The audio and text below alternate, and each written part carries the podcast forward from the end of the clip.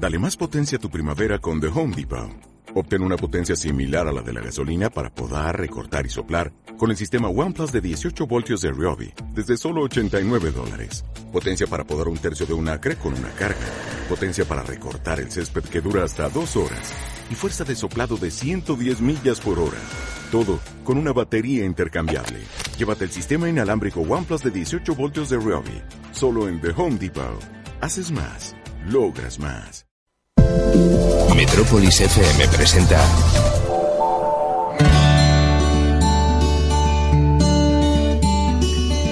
Cada semana hablamos de agricultura. Agrópolis con Alejandro Plampiev y Carlos López. Muy buenos días, bienvenidos un sábado más, tempranito como siempre, aquí a Agrópolis, el programa de agricultura aquí en Metrópolis FM. Eh, y al otro lado del cristal tengo a Carlos López, ya preparado, con todo dispuesto para hablar de- del tema de la semana. Buenos días, Carlos. Buenos días, Alejandro y oyentes. Eh, bueno, esta semana comentaremos la actualidad eh, agrícola de la semana con los compañeros de agrodiario.com. Tendremos ese estado de los cultivos, los precios en origen y el estado de los embalses. Y después, Carlos, ¿de qué vamos a hablar esta semana? Pues como las modas vuelven, pues el desarrollo rural, quiero que la gente conozca un ejemplo para que vean que es viable y posible y os voy a traer a el grupo de trabajos asociado de Agrícola y Forestal de Nerpio, que fueron unos chavales que empezaron hace 30 años eh, con los recursos de la tierra y nos van a contar hasta dónde han llegado. Creo que es la primera vez en toda la historia amplia del programa que nos salimos de la región de Murcia, ¿puede ser? Bueno, es que están en territorio de... Son manchegos, pero vienen más a Murcia que les pilla más cerca, aunque tienen al lado también la provincia de Granada, pero están casados con murcianas. Vamos, pues ya está. Ya está. Razón, de- razón de peso para que, para que estén en este programa, por supuesto que sí. La internacionalidad. Bueno, pues eh, vamos ya con la actualidad de la semana.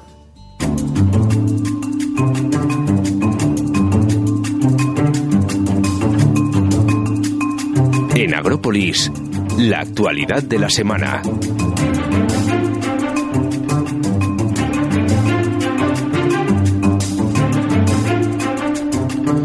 Pues eh, comenzamos el programa una semana más recibiendo vía telefónica a José Luis González. Él es editor de Agrodiario, el, bueno, pues nuestro referente también para, para informarnos en lo que a la actualidad agrícola de la región de Murcia se refiere. Muy buenos días, José Luis.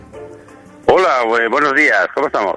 Pues eh, bien, deseando ver el resumen que nos has preparado para, para esta semana. Cuéntanos.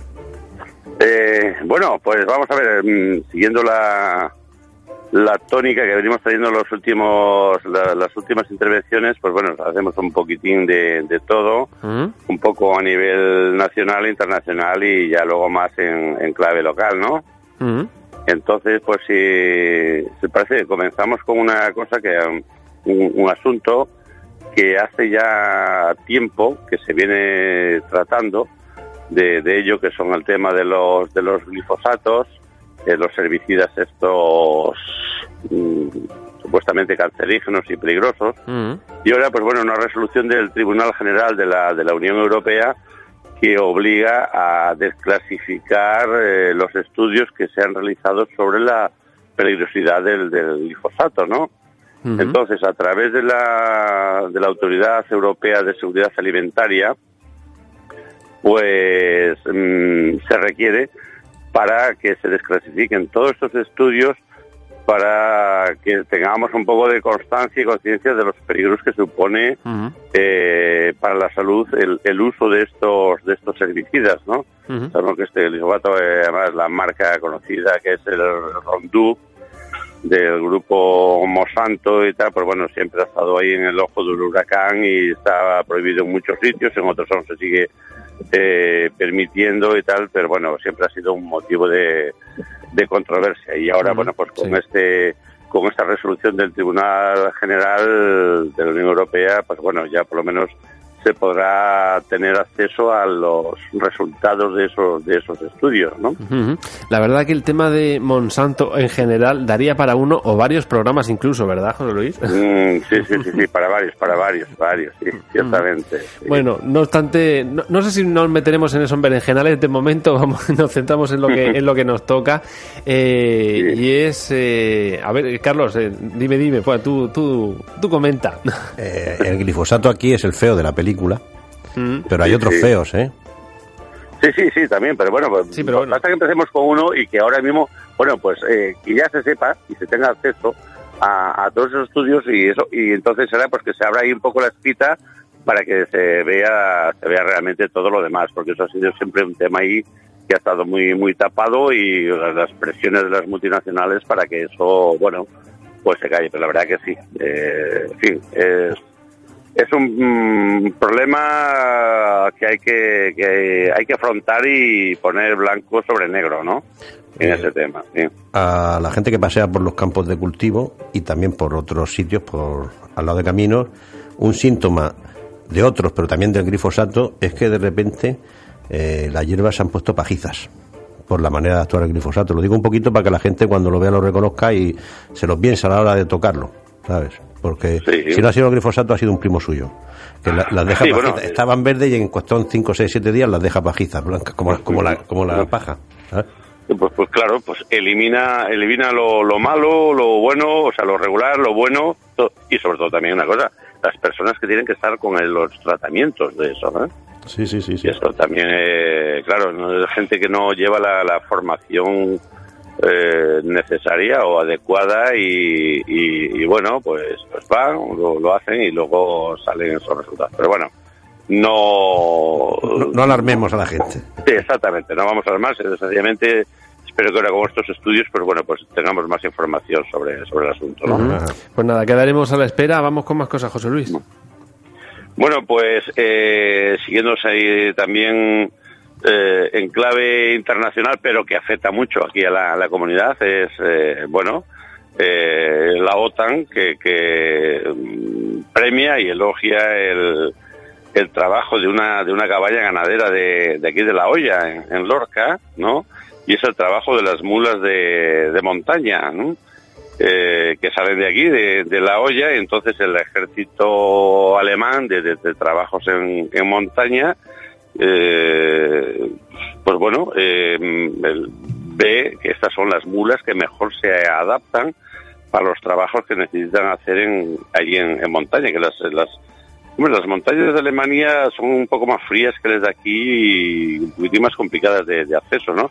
Entonces, pues bueno, el, el que un organismo como la OTAN, eh, la OTAN elogie al, el trabajo de estas mulas y tal, pues es un orgullo para, para una cabaña ganadera que sale de aquí, de, la olla de Lorca, mm. que, hasta hace poco no la conocía nadie, ¿no? Claro. Y, está, y eso, pues bueno, pues muy, muy, muy importante, ¿no? Llama la atención lo del ejército, sea cual sea, con mulas. sí, sí, sí, sí, sí, Tiene su explicación, tiene su explicación. Y, lo sé de buena tinta. Eh, hay zonas de difícil acceso que no se puede llegar pues con los morteros, las piezas de artillería, la munición, porque pesan. Hmm. Y hay, que, y hay que hacer poco ruido, claro, no vas a subir ni con una moto, ni con todo eso, porque entonces, ¿qué mejor que las mulas? que las mulas aquí en el ejército español, que también hay, o había, sobre todo en la parte del Pirineo, era el peor destino que le podía tocar a uno en la mili. Por eso lo, lo, sí lo conozco. Y hay que decir que el ejército tiene lo que se llama en Lorca la parada de sementales, que es lista, por eso es por lo que está todo esto.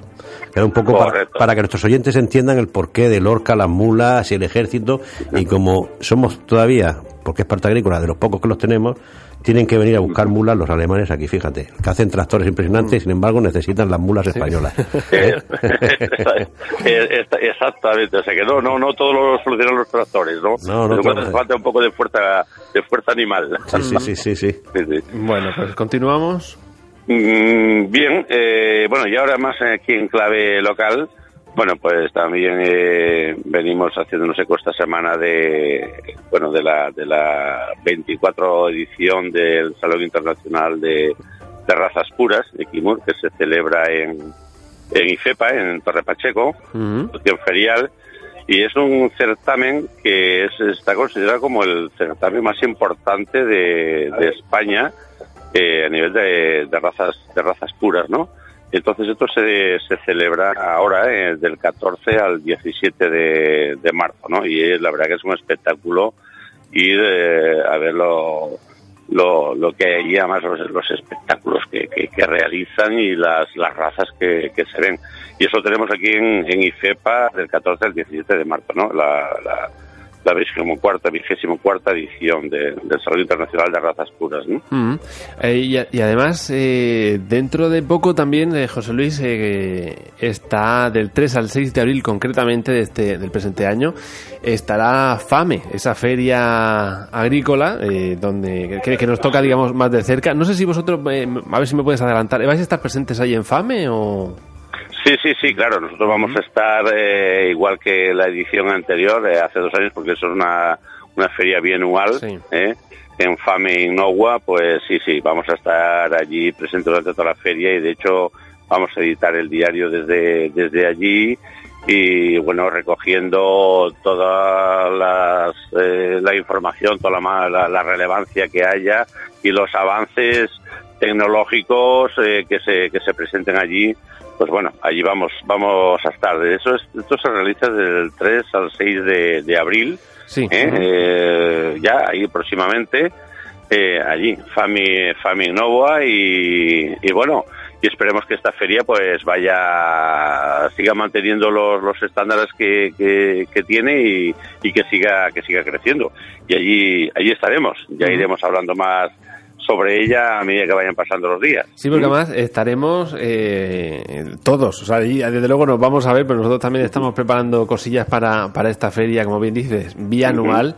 Eh, Fame Innova, donde crecen los negocios. O sea que suena muy bien, desde luego, para todos nuestros agricultores y para todas las empresas del sector. Vamos ahora con otra, con otra noticia de la semana. Bueno, eh, mm, otra noticia de la semana también, aquí en clave local, eh, bueno, pues que el acuerdo que han, el protocolo que han firmado la Confederación Hidrográfica del Seguro, del Segura y el, Ayuntamiento de, Beniel para promover eh, actuaciones en la creación del bosque de, ribera en el río Segura, ¿no? Eh, esto está encaminado a, primar el desarrollo de especies vegetales autóctonas eh, frente a, a, todos los cañaverales invasivos que están creciendo los márgenes de, estos ríos, que luego en, los momentos de, de, riadas o de crecido de ríos, pues bueno, estos cañaverales forman un problema de a modo de tapones que son tremendos, ¿no? Entonces eso pues también está está muy bien tanto a nivel ecológico como también a, a nivel visual y tal y que sea un placer luego pasear por las riberas de pasar por las riberas del río viendo las las bueno, recuperando esa vegetación autóctona de, de, siempre eh, que ha habido por aquí, ¿no? Entonces consideramos un acuerdo pues bastante bastante importante y, bueno, cuando se lleve a cabo pues se habrán unos, unos resultados muy satisfactorios, ¿no? Pues seguro que sí. Eh, José Luis, eh, ayer fue el Día de, de la Mujer. Siempre hablamos sobre cinco noticias y no me has dicho ninguna sobre mujer. Mm, ¿Es la siguiente una sobre mujer?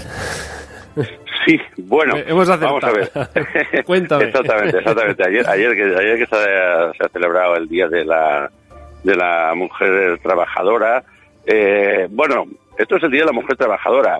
Eh, ya las celebraciones de ayer a lo mejor han derivado por otros lados, ¿no? Pero mm. bueno, nosotros nos quedamos un poquitín en, en, el origen y entonces nos quedamos un poquitín con la con la realidad de lo que ocurre con las mujeres del sector agrícola eh, que están, están dedicándose a ello y con problemas que se, que se enfrentan día a día. Y es un poco la, la despoblación de las, de las poblaciones eh, agrícolas y rurales que, que, hay. Eh, entonces, pues bueno, lógicamente mm, eh, mm, tienen pocas oportunidades de, de, salir y pocas ayudas estas, estas, este colectivo para, para desarrollar eh, una producción mm, agrícola o hortofrutícola o frutal de en este sector precisamente porque están viendo que, que cada vez son más las, las mujeres que abandonan este esta actividad, ¿no? Sí. Pues Entonces, pues bueno, esperemos que cambie, que cambie eso en adelante. Nosotros somos muy, muy pro rurales, ¿no? De, recuperar la ruralidad y el trabajo de, campo en plan sano y en plan bien y que sobre todo que de, trabajo, ¿no? Pues yo te invito, José Luis, a que escuches eh, la parte final del programa, que tendremos una entrevista con una persona que en una zona casi murciana eh, ha conseguido ese desarrollo rural él y su equipo de trabajo, que son todos un equipo muy grande, que ya verás cómo han optimizado sus recursos. Eh, pero hace 30 años, ¿eh? O sea, que esto no, es nuevo lo que estamos pidiendo. Y ellos están luchando día a día. Te invito a que lo escuches, que lo vamos a entrevistar dentro de un ratito. Pues eh, será un placer y lo seguiré con atención, desde luego. Bueno, pues... Sí, perdón, perdona, dime, dime. No, no, no, que, que, que todos saben todo lo que sean iniciativas que, y además que sirvan de, ejemplo para que para que el colectivo, bueno, y el colectivo de mujeres, porque eso, eh, solamente sea el colectivo de mujeres, pero bueno, a mí también me chirría un poquitín, pero bueno, que realmente haya un, una, unos apoyos y un avance de que, de que la gente recupere el rural, que nosotros recuperemos el rural y vamos a desarrollar eh, actividades en ello, que no todo es industrialización, caramba, que, está muy bien recuperar el rural y, todos los productos que nos pueden salir de ahí. Pues sí que, sí que lo es y sí que lo está. Eh, José Luis, muchísimas gracias por estar con nosotros otro sábado más. Eh, Emplazamos a nuestros oyentes que se conviertan en lectores, en este caso de agrodiario.com, donde está toda esta, toda esta información y otras muchas noticias, columnas de opinión, hay de todo, una página web muy completa que invitamos a, todos a visitar. Y, y te invitamos, José Luis, a que estés con nosotros de nuevo la semana que viene. Pues nada, aquí encantado de estar con vosotros y de, seguir comentando las buenas noticias que, acontezcan en este sector aquí en la región. Pues hasta entonces. Buen fin de semana. igualmente para todos. Un saludo. Chao.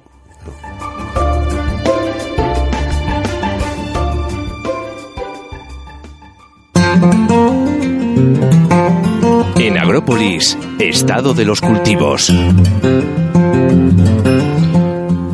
vamos a facilitar la información que nos facilita el Servicio de Sanidad Vegetal de nuestra consejería, eh, indicándonos el estado de los cultivos. Comenzamos por los frutales, en concreto con el almendro. La avispilla del almendro, que es una plaga nueva, reciente, mm, invasora, que empezó por la provincia de Albacete, pues ya están empezando a salir los, los, los primeros adultos, que es lo que hay que matar, porque es lo que nos va, nos va a perjudicar, ya que una vez que se aparen y metan el, el huevo dentro de la almendra prácticamente es imposible y hay que esperar casi un año para matarlo. Actualmente eh, el, registro que tiene, la materia que tiene registro para combatirla es el landacialotrin en tipo convencional. En agricultura ecológica hay bastante más. Luego en este mismo cultivo el almendro sigue su oruga que las capturas bueno pues son bastante elevadas lo que, que dentro de pronto, pronto empezarán la puesta de huevos con lo cual debemos de, seguir observando para hacer el tratamiento en el momento que nos indique la consejería. Y ya pasamos al peral, la famosa sila del peral, pues que están las primeras eclosiones de los huevos de las puestas del invierno y bueno, nos han comunicado que el porcentaje de ocupación es bastante alto pues, debido a las temperaturas y que sigamos observando. Pasamos al, al olivo el barrenillo en la última semana ha empezado la salida de adultos y que van a las copas de los olivos para alimentarse y después buscan las ramas para hacer las puestas de, sus huevos, así completar el ciclo. Entonces, como lo que debemos hacer una medida cultural que es colocar ramas de poda para que hagan las puestas en esas ramas y llevárnoslas. Eh, también pasamos ya a la hortaliza, a la alcachofa. Bueno, pues en la, en la alcachofa actualmente lo que están dando más las notas son los trips también hay algunos focos de pulgones, pero bueno, mm, también se han observado las crisopas y los cocinélidos, que son sus, sus depredadores. En cuanto al taladro, que es la, la plaga, ya vamos hablando toda la semana, ya está en el 70%, y entonces que hay que hacer, como siempre decimos, tratamientos, si son de tipo biológico, de entre 7 y 10 días con bacillus y cosas de esas. Y si son de síntesis, de 10 a 14 días con productos de síntesis. En las hortalizas al aire libre eh, hay plagas muy políferas como el franquinel accidentalis y otras especies de tris, y también alguna, como un pulgón muy específico de la lechuga o una mosca blanca y algún que otro pulgón y por, supuesto la plutella de las brásicas. Las brásicas me refiero pues al brócoli, a todo este tipo de, de cultivos. Eh, sobre todo hay que vigilarlo un poco más en la zona del Valle de Guadalentín. También hay algunos focos de araña roja en algunas parcelas y es conveniente tratar solamente donde esté la araña, no hacer un tratamiento a, acaricida generalizado porque nos cargamos los infectos beneficiosos y caemos en una tesitura de ir tratando y tratando y tratando y tratando. Y respecto a las enfermedades fúngicas y bacterianas, pues como ahora mismo el tiempo es seco y ventoso, pues bueno, pues esto las, mantiene a raya y un poquito bajas. Pasamos al tomate. Bueno, pues la mosca blanca del tomate, la bemisia, ha incrementado un poquito sus poblaciones, sobre todo en la parte de águilas, las partes más cálidas.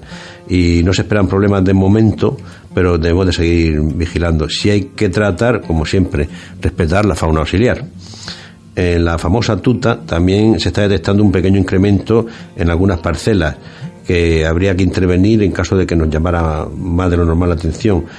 Y por supuesto, como siempre, respetemos los auxiliares específicos como Necremunus y Nesidiocoris para controlar esta plaga por medios naturales. También empiezan a verse en, el tomate algunos focos de araña roja y también de basates, el ácaro típico del, del tomate. Bueno, pero para que no suba esta población y sea un problema, hay que tratar los primeros focos que observemos. Pasamos al pimiento invernadero. Pues la instalación de la fauna auxiliar en los invernaderos está siendo bastante buena, pero sin embargo los tris en diversos cultivos y al aire libre, como las cachofas, han subido mm, han subido considerablemente por las temperaturas, con lo cual hay que evitar que se pasen de uno a otro. También es fundamental con, conseguir tener ya sobre el cultivo poblaciones de Orius, por ejemplo, para mm, llevar control a los tríteros de, eh, de las plantaciones.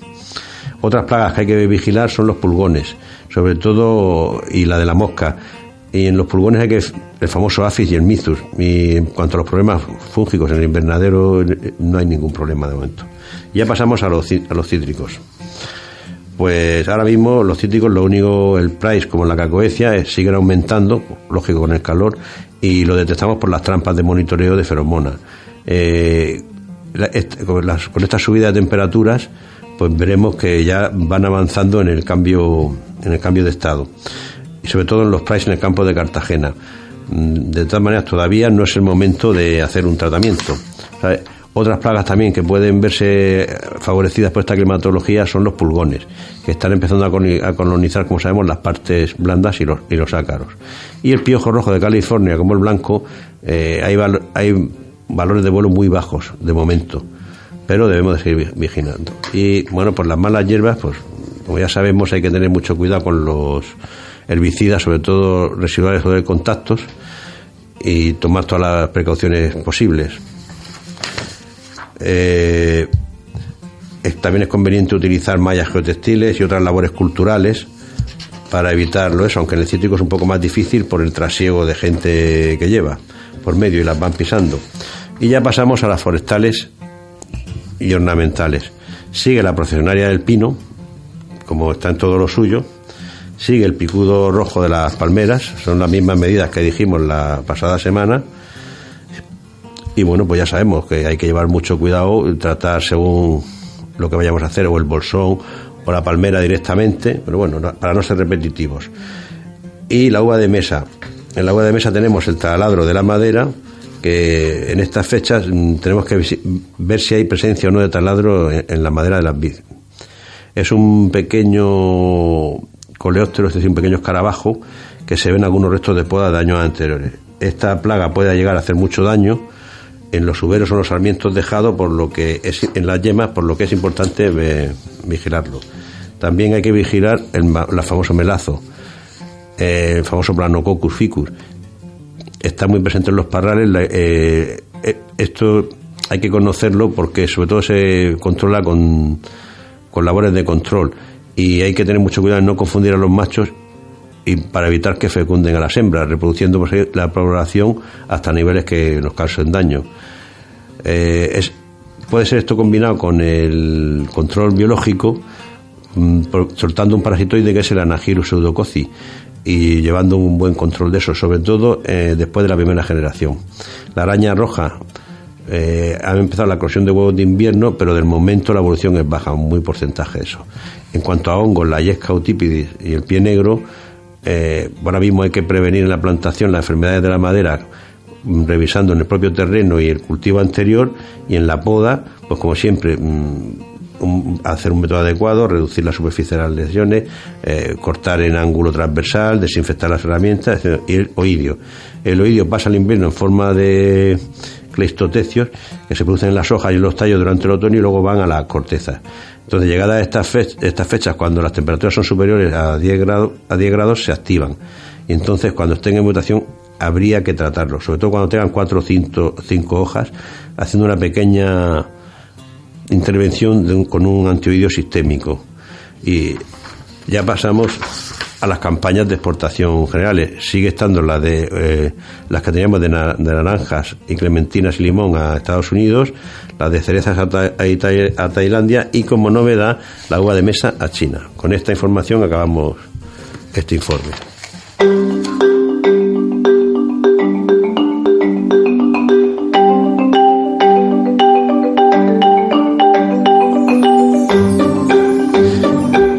Pasamos a comentar el estado de los precios en origen de nuestros cultivos más importantes, información que también nos facilita la Consejería de Agricultura. Y comenzamos como siempre con el limón y, los cítricos. El limón fino, todo limón, ha cotizado entre 0,13 y 0,23 céntimos de euro la mandarina entre 0,09 y 0,72 céntimos de euro, la naranja, la Nelate entre 0,11 y 0,21 y la naranja Nabel Powell entre 0,19 y 0,25. Vamos con las flores. El clavel lo tenemos oscilando entre los 10 y los 14 céntimos. El crisantemo está entre los 26 y los 35. La gerbera entre los 15 y los 32. El gladiolo se encuentra entre los 12 y los 40 céntimos y la rosa entre los 28 y los 47.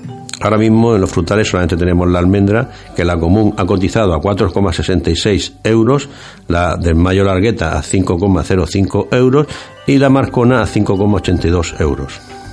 Y vamos ahora con las hortalizas. Comenzamos con la alcachofa pequeña que oscila entre un mínimo de 48 céntimos y un máximo de 83. El apio verde está entre los 30 y los 35 céntimos.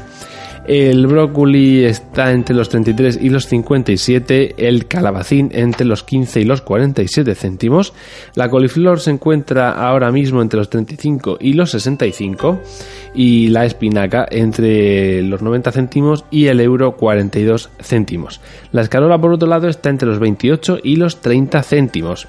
En cuanto a las lechugas, la baby está entre los 5 y los 10 céntimos, la iceberg entre los 12 y los 22 y la romana entre los 15 y los 20 céntimos.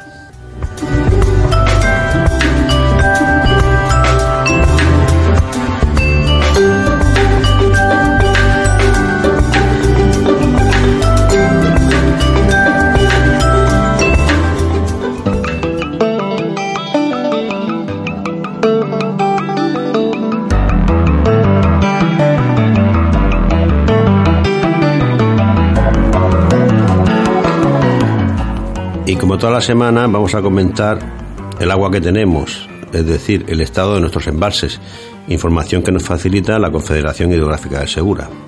La última medición que han hecho nos dice que el embalse La Fuensanta eh, tiene almacenados 38 hectómetros cúbicos, estando a un 18% de su capacidad. El del Talave, 19 hectómetros cúbicos, estando al 55% de su capacidad.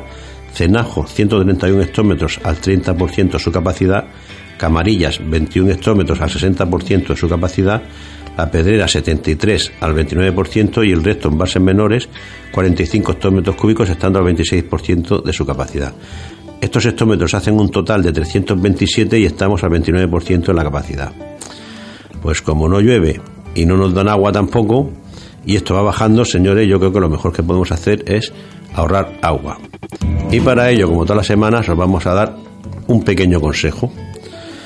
Igual que dimos una medida la semana pasada, pues ahora tanto que nos gusta tener el coche bonito y salir por ahí luciendo y presumiendo de coche, lavémoslo, pero ahora hagamos, hagámoslo con un cubo y con una valletica y a lo mejor un segundo cubo, pero no pegarle el manguerazo. Porque es triste, pero es que ese agua que utilizamos es agua para beber.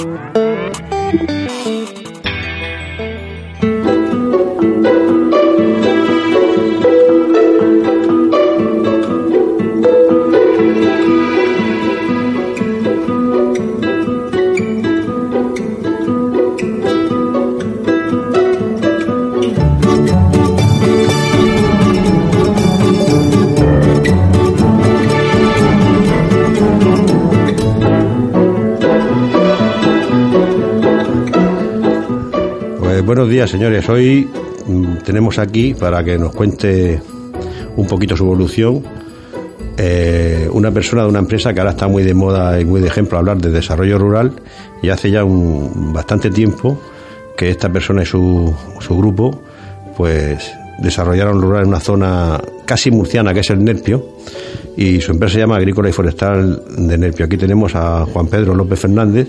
Buenos días, Juan Pedro. Hola, buenos días, Carlos. Bien, Bien pues nada, tanto tiempo sin hablar, ¿eh?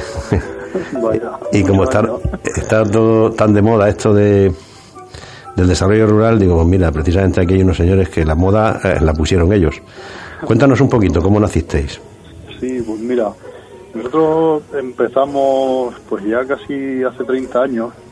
Eh, legalmente la, constituimos la cooperativa en 1991, pero para entonces ya un grupo de gente joven de aquí del pueblo llevábamos algunos años haciendo algún curso de fruticultura y, bueno, otras actividades relacionadas con el medio ambiente y demás. Y bueno, pues en un momento dado decidimos constituir ya la cooperativa para como una manera de buscar de buscarnos un trabajo, de buscar una solución laboral pues para poder vivir en nuestro pueblo y en nuestra aquí en nuestra nuestra zona. Eh, bueno, no sé, ¿Te cuento alguna cosa más de...? Sí, sí, sí, para no tener que abandonar la zona del Nerpio, y más en aquella época, que no había todas las telecomunicaciones, pues tuvisteis que, dicho así en lenguaje coloquial, buscaron la vida, ¿no? Sí, eso, buscarse la vida. Aquí las soluciones, bueno, esta ya sabes, una zona muy aislada, como bien has dicho, casi murciana, ¿eh? más bien que porque realmente estamos muy alejados de todos sitios, pero desde luego más de La Mancha o de Albacete que de Murcia, eso desde luego. Entonces, la, fíjate que ya entonces la relación, esa relación laboral, incluso empezamos a hacer esas plantaciones de frambuesa y a recolectar frutos silvestres y demás, y ya entonces le vendíamos a una empresa de Murcia, Aero, como tú sabes. Ajá. Eh, y, y bueno, pues ya, ya en ese momento, claro, aquí la solución era esa, o buscar algo aquí que pudiera ser alguna alternativa, o, o irse a buscar trabajo por ahí a la costa o a una ciudad, que cosa que no queríamos ninguno de los que formamos aquel grupo, aquella sociedad. Entonces, mm, aparte de eso, de cultivar esos frutos rojos, también desarrollasteis una especie de trabajos, otro tipo de agricultura, ¿no? Cuéntanos un poquito. a qué claro, mira, mm, bueno, ya sabes que en la zona, esto es una zona de montaña, eh, estamos aquí entre los 1100 hasta los 2000 metros que tiene la sierra, entonces los inviernos son muy fríos y la actividad agrícola aquí es muy temporal. ¿eh? Hay una parte del año en la que no se puede cultivar nada pues por las temperaturas, pues hace mucho frío y demás. Entonces, pues para ir completando un poco la actividad a lo largo del año, empezamos también a trabajar en otra rama forestal, pues nada, pues todo el tema relacionado con, con el monte y con el medio ambiente, pues cortafuegos, limpieza de montes, repoblaciones, ¿sabes? Restauración de zonas por ahí degradadas, carreteras, canteras con lo cual pues ya íbamos consiguiendo en invierno hacer ese tipo de trabajo y en verano pues más ya con la agricultura. Y os habéis especializado, ¿no? Bastante en eso. Porque... Bastante, sí, sí. A día de hoy la verdad es que, bueno, hemos conseguido tener un, grupo de gente muy especializado, eh, tanto el personal como, bueno, pues la maquinaria necesaria y la verdad es que a día de hoy pues sí que sí que estamos ya bastante especializados en, todo este tipo de trabajos, sí. Cuéntanos un poquito, porque algunos oyentes no lo saben, eh, ¿En qué consiste, por ejemplo, las labores de, silvicultura? Exactamente, a ver, más o menos, así brevemente. Sí, las labores de silvicultura básicamente son eh, pues eh, la poda del monte, roza de matorral, digamos que son cuidados preventivos o, de lucha contra incendios forestales. ¿eh? el objetivo de esto es mejorar la masa forestal, pues eliminar todas las partes secas, eliminar mm, peligro de incendio pues junto a carreteras, quitar, porque bueno, ahora actualmente los montes, pues ya sabes que no se aprovechan las leñas como antiguamente, no se pastorean tampoco en la misma intensidad.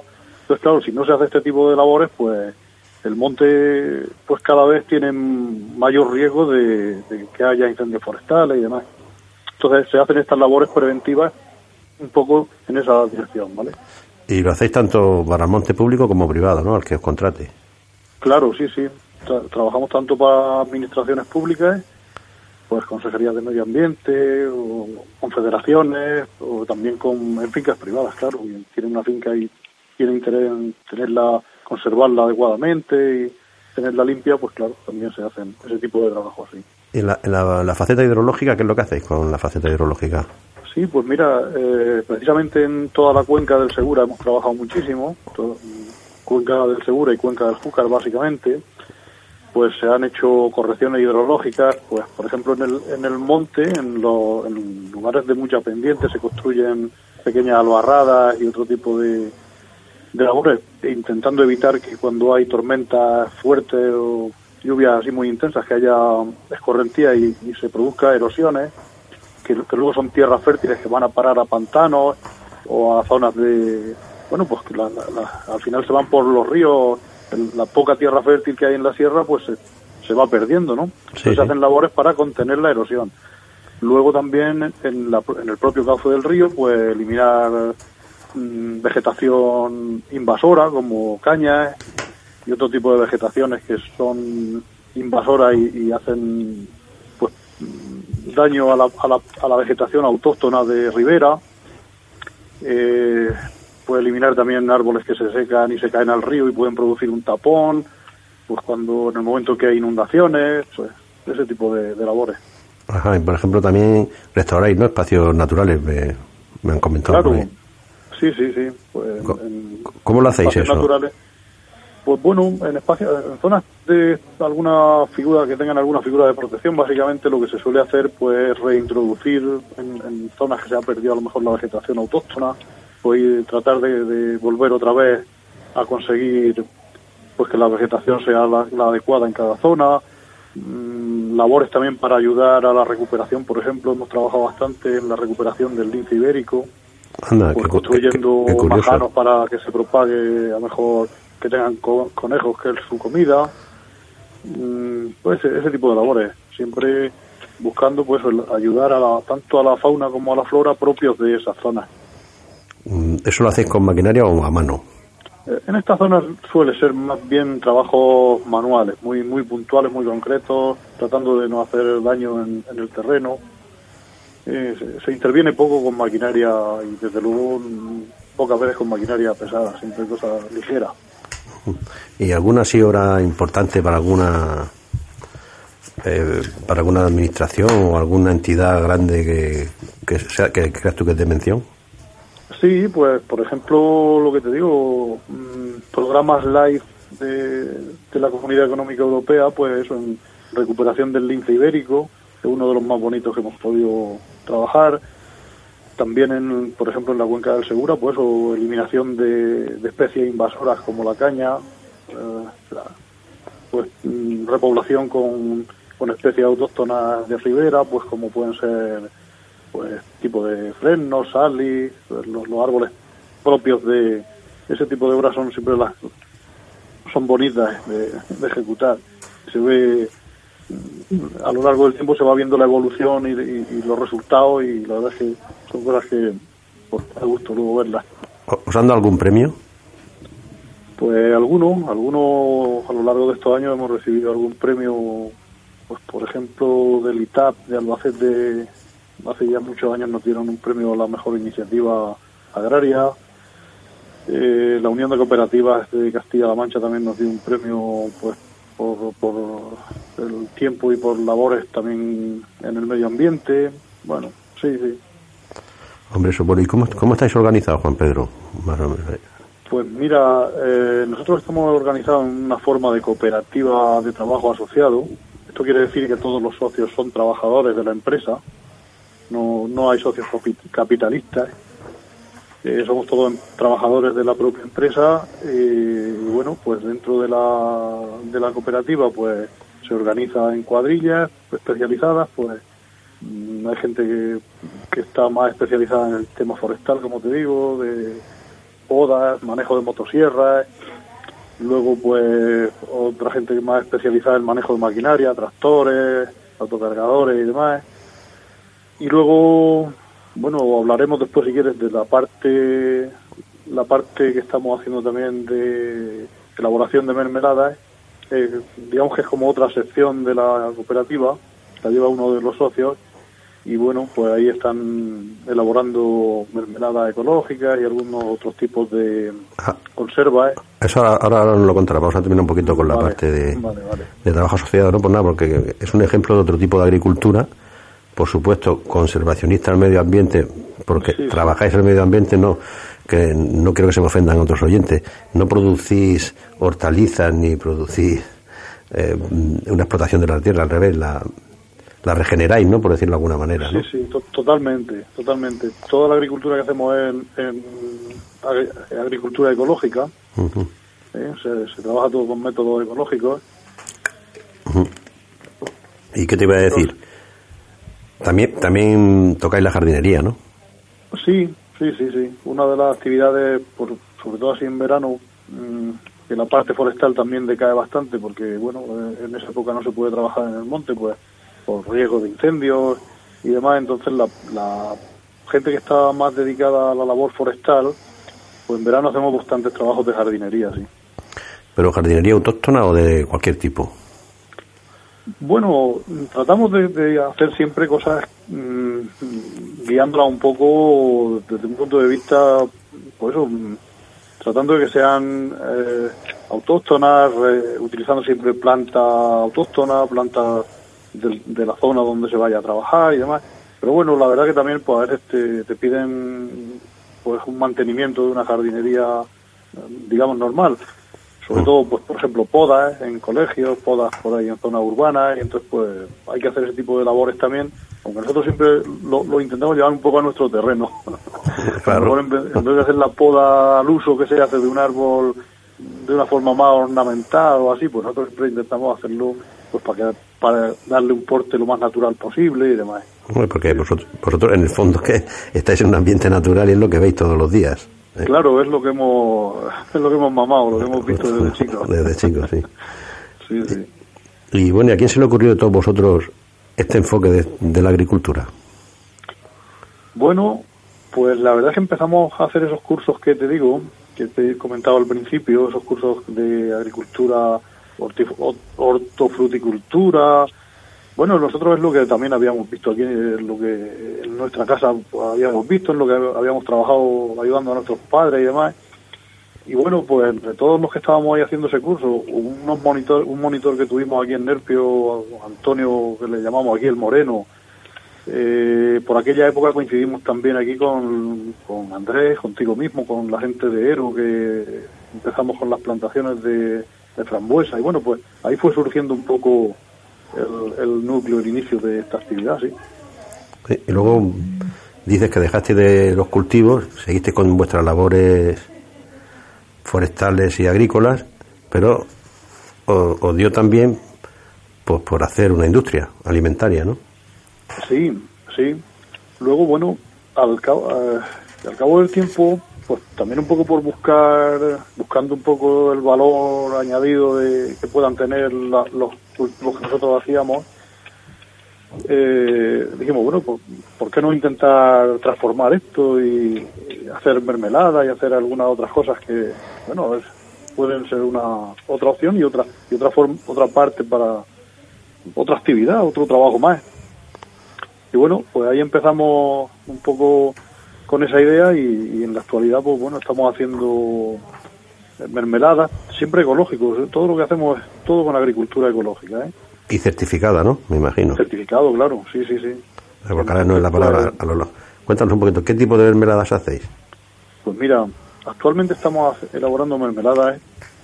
sobre todo con frutos rojos de frambuesa mora arándanos grosellas y entonces estamos haciendo pues con unos tipos que endulzamos con azúcar de caña, otros con estamos utilizando también sirope de ágave y luego aparte pues estamos haciendo también pues, por ejemplo tomate frito, estamos haciendo un gazpacho ecológico también muy bueno.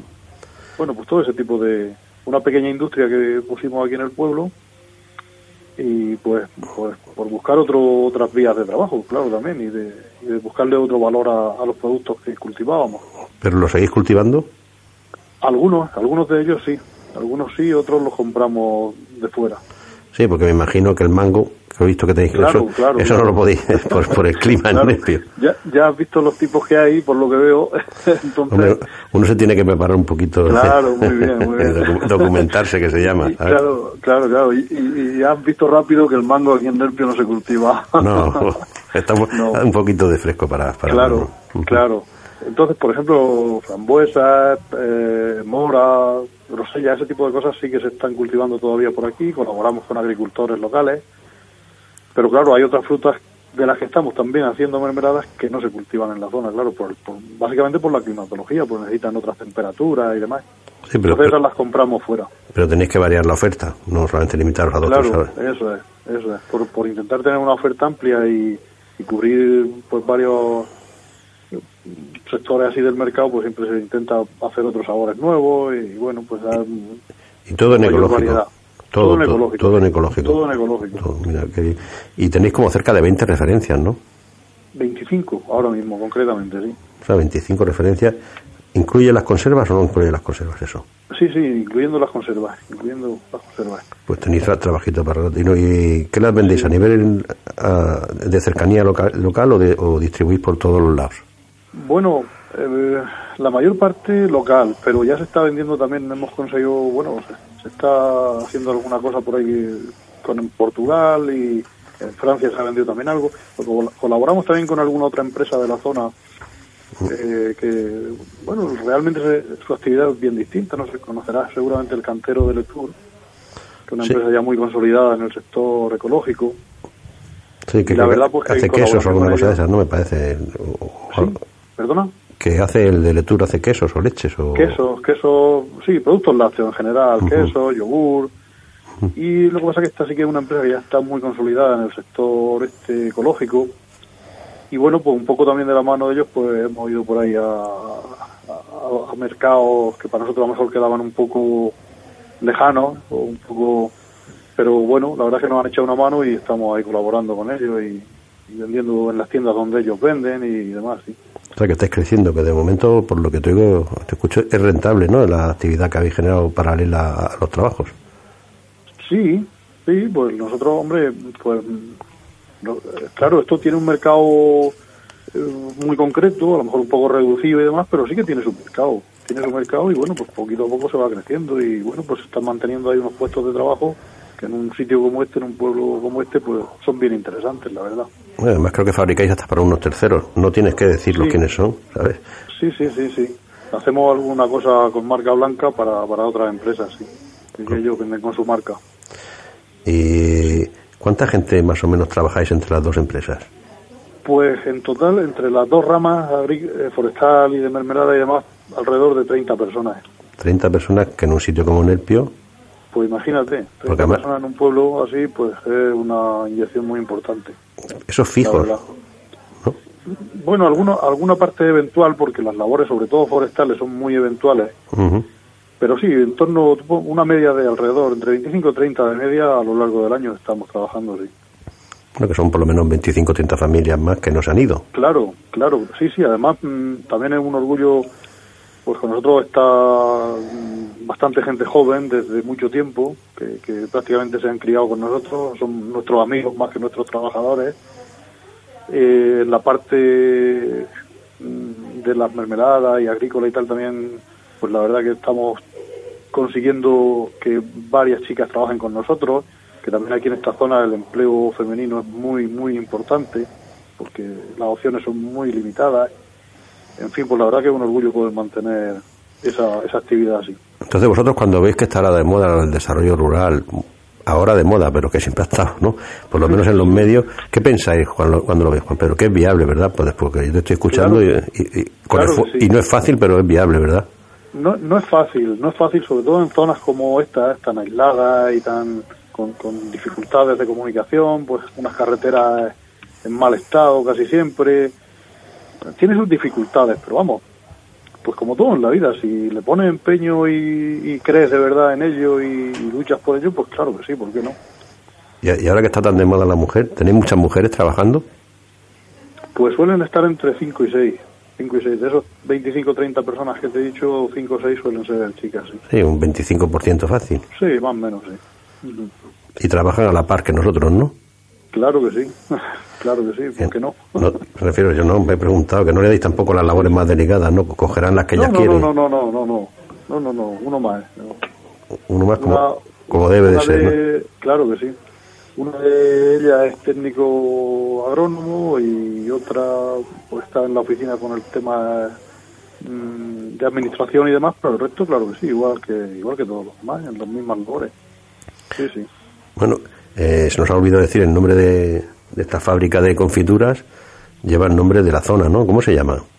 Sí, bueno, la marca con la que vendemos es Valle del Teivilla. Porque está... el, río que pasa por Nerpio, que nace en Nerpio, y bueno, que, en Murcia conocéis mucho porque, bueno, el, canal del Teivilla que aporta agua a la zona y demás, sí. Se bebe, se bebe de ella. Claro. que ha tenido fama de buen agua siempre. Muy buen agua. pero, a mucha gente no lo asocia con Nerpio, ¿sabes? Pues fíjate, pues aquí, aquí está prácticamente, bueno, aquí nace el río, ahí en la sierra y la mayor parte de la cuenca es, claro, el término municipal de Nerpio, prácticamente. O sea que vuestros frutos se riegan con agua del Taivilla, un agua de calidad excedente, ¿no? Claro. sí, Casi embotellada. ¿eh? Sí, sí, sí. Se puede embotellar aquí tal cual. y, me deja caso hecho hablar de una cosa que es lo que tiene fama en Nerpio, son las nueces. ¿Cómo está ese cultivo ahí? Pues mira, se nos, se nos estaba pasando, yo ya estaba, digo, tengo que meter las nueces por ahí como sea. no, no, no, no se me puede olvidar a mí. Bueno, pues mira, el cultivo del nogal mm, tradicionalmente ha sido uno de los principales, si no el principal, aquí en la Vega del Tevilla, toda la zona, toda la Vega del Río. Eh, se da aquí de forma natural históricamente. Bueno, aquí hay árboles que se calculan 500, 600 años, todavía a pesar de que se han cortado muchos de ellos, porque en un momento dado la madera esa valía mucho dinero, pero aún quedan algunos que se les calcula, ya te digo, en torno a 500 años. Por lo, por lo tanto, imagínate de, lo que estamos hablando. De toda una tradición. claro, eh, es un cultivo absolutamente tradicional en la zona. Ha estado durante años también, en los últimos años, un poco abandonado, es cierto, porque pues, ese tipo de árboles tan grandes pues la verdad es que tiene un manejo bastante complicado ¿eh? a la hora de, pues de hacerle podas, de fumigarlo, de la propia recolección. Pero por suerte, en los últimos años se está retomando bastante ese cultivo. ¿eh? Se le está poniendo, la verdad es que hay una, entre varias gente aquí del pueblo hemos constituido una asociación para la promoción de la nuez de Nerpio, y se está retomando bastante el cuidado de esos nogales, no queremos que se, que se pierdan, que lleguen a secarse o a morirse. y pues sí que se está retomando bastante ese cultivo, está teniendo mucho éxito, se, se hace incluso una feria local de para la promoción de la nuez. En el mes de octubre que está teniendo mucho éxito, donde se comercializa pues nueces tanto peladas, enteras, mm, eh, dulces elaborados con nuez, licores elaborados con nuez, bueno, la verdad es que está, está muy bien, se está recuperando muy bien ese, ese cultivo, ¿sabes? Hombre, has dicho que eran árboles grandes, yo tengo un recuerdo de la 93, 94, fíjate, hace un rato, ya un poco, sí. que estaba un día por allí mm, y había un señor mayor, pero mayor, con una vara recolectando nueces, pegándole, pero un árbol gigantesco, y yo cogí la vara... Estilo tradicional. Sí, sí, y yo cogí la vara pero una vara por lo menos de 6, 7 metros, no te estoy hablando de eso. Y, yo cogí la vara y no podía con ella. y el tío, con yo que sé los años que tenía ya el pelo canoso y todo, pues la, manejaba como un palillo de dientes. Me acuerdo que dije, joder, macho. Sí, es lo, que hace la costumbre. sí, no, que me refiero porque es un tipo de, como yo digo, no, es un cultivo ecológico, es silvestre ecológico. Vamos, más, más, más casi lo primero ya, más casi silvestre podríamos decirlo. Fíjate, y, lo, que os cuesta competir contra esas nueces que vienen de por ahí fuera, que son más gordas y tal. Claro. Pero, la vuestra es más chiquitita, lo digo para que la gente cuando vaya por ahí no la engañe. ¿eh? Claro. Sí, sí, verás una nuez con un aspecto un poco penoso, más pequeña que la típica de California, más oscura, oscura porque no se lava. Si se lavara sería tan blanca como la otra. Pero estas es que se venden sin lavar, sin echarle ningún tipo de, de productos para blanquearla y darle otra imagen pero luego lo que hay que hacer es partirla y comerla. Entonces verás la diferencia también en el, en el interior. Bueno, yo creo que debía de darle más difusión a las nueces de Nerpio, porque yo cuando paso por allí de vez en cuando las cojo. Me gusta, digo, mira, esto hasta que vuelva a pasar no las vuelvo a, a probar. ¿Por qué no la bajáis, yo que sé, distribuís por alguien por Murcia, ahora que está tan de moda esto de feria ecológica y todo eso? Bueno, bueno, nosotros ya lo estamos haciendo, ¿eh? Nosotros, una de, las líneas de comercio nuestra es esa, la, nosotros vendemos nuez de nerpio entera, pelada, envasada al vacío, en varios formatos, y la verdad es que está teniendo mucho éxito, ¿eh? Mucho. Pues... El problema que tenemos con, con ese cultivo aquí, uno de ellos, mm, bueno, pues como también el clima está cambiante en los últimos años y pues sabes que aquí el frío te dura luego hasta primeros de mayo. Pues la verdad es que van años que la cosecha es bastante irregular. Hay un año que hay un poco de cosecha, al año siguiente se hielan. Entonces cuesta conseguir un mercado estable ¿eh? al que tú puedas garantizarle que va a tener un producto más o menos continuo y así, ¿sabes? Y bueno, supongo que el nerpio ¿Tocáis la parte del turismo rural o, o, no lo tocáis eso también en la cooperativa? No, no, no. Nosotros en la cooperativa no. Pero vamos, en, el pueblo, desde luego, es una de, ahora mismo es una de las actividades que están manteniendo un poco pues la, la vida aquí en el pueblo, sí. Sí. Pues ya te digo, os he elegido un poco mm, como ejemplo, porque os conozco, como sabes tú, muchos años, mm, para que vea la gente que no solamente es turismo rural, que hay otras actividades y es querer, ¿verdad? Que, ¿Verdad, Juan Pedro, que es querer? Desde luego hay que asumir que no se tiene la discoteca, pero que hoy en día con las carreteras. Totalmente, totalmente. Aunque aunque ya que lo comentas, pues también es buen momento de reivindicar precisamente eso.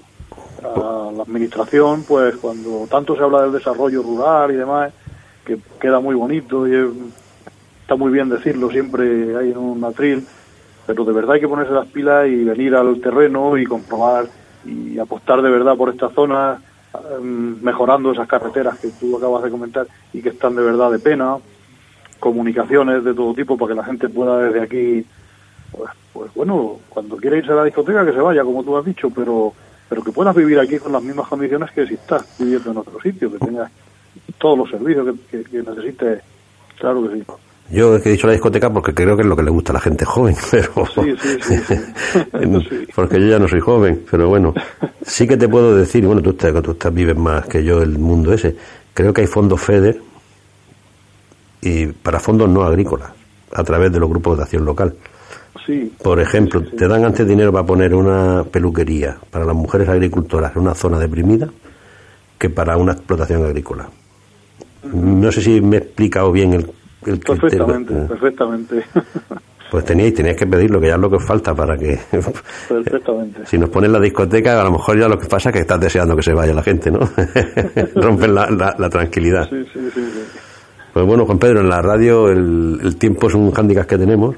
Han pasado casi media hora, fíjate. ¿eh? Sí, fíjate, minutos. Pues qué rápido. Pero qué gusto, qué gusto hablar contigo. Pues yo os felicito. Igualmente, hombre. Para que la gente vea un ejemplo que tiene 30 años prácticamente de desarrollo rural y que sigue vivo y que no se duermen los laureles y, bueno, pues focalizado como punta de vértice tu persona, Juan Pedro. Os felicito y desde aquí, desde Agrópolis, de Metrópolis FM, cuando queráis, tenéis este micrófono abierto y la pena que nuestra cobertura todavía no llega para allá, ¿sabes? Se queda ahí a mitad de camino. Por acordarte de nosotros. Pero por, por internet ya nos podréis oír, ya te mandaré yo el enlace y pues todo. Sí, sí, sí. Y ya pues aprovecho para invitarte en octubre la feria esa que te digo de promoción de la nuez. Pues mira, es un buen momento para volver a hablar, si te parece. Sí, eh, perfecto. Mándame un, mándame un correo recordándome la fecha exacta que la publicitemos y hablaremos de la feria en ese día. Muy bien, será un placer. Pues que tenga buen fin de semana, Juan Pedro. Buenos días. Igualmente a todos. Hasta luego.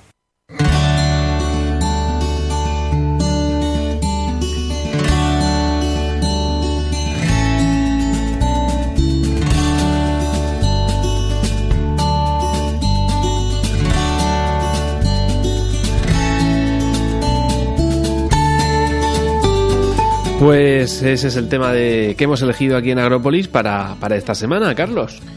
Pues espero que os haya gustado la entrevista de Juan Pedro y sobre todo que veáis que es un ejemplo de tanto que se habla ahora de, desarrollo rural, que ya hace 30 años lo empezaron y ahí siguen.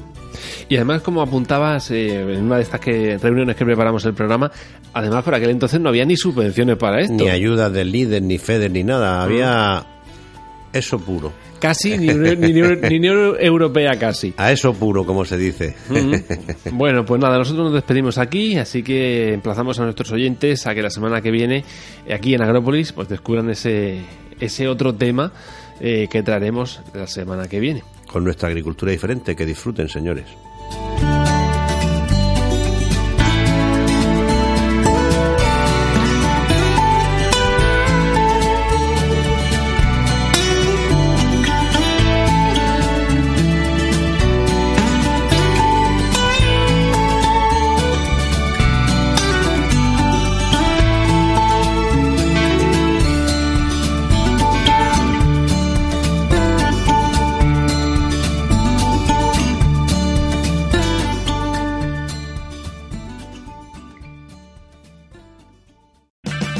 O'Reilly Auto Parts puede ayudarte a encontrar un taller mecánico cerca de ti. Para más información, llama a tu tienda O'Reilly Auto Parts o visita oreillyauto.com.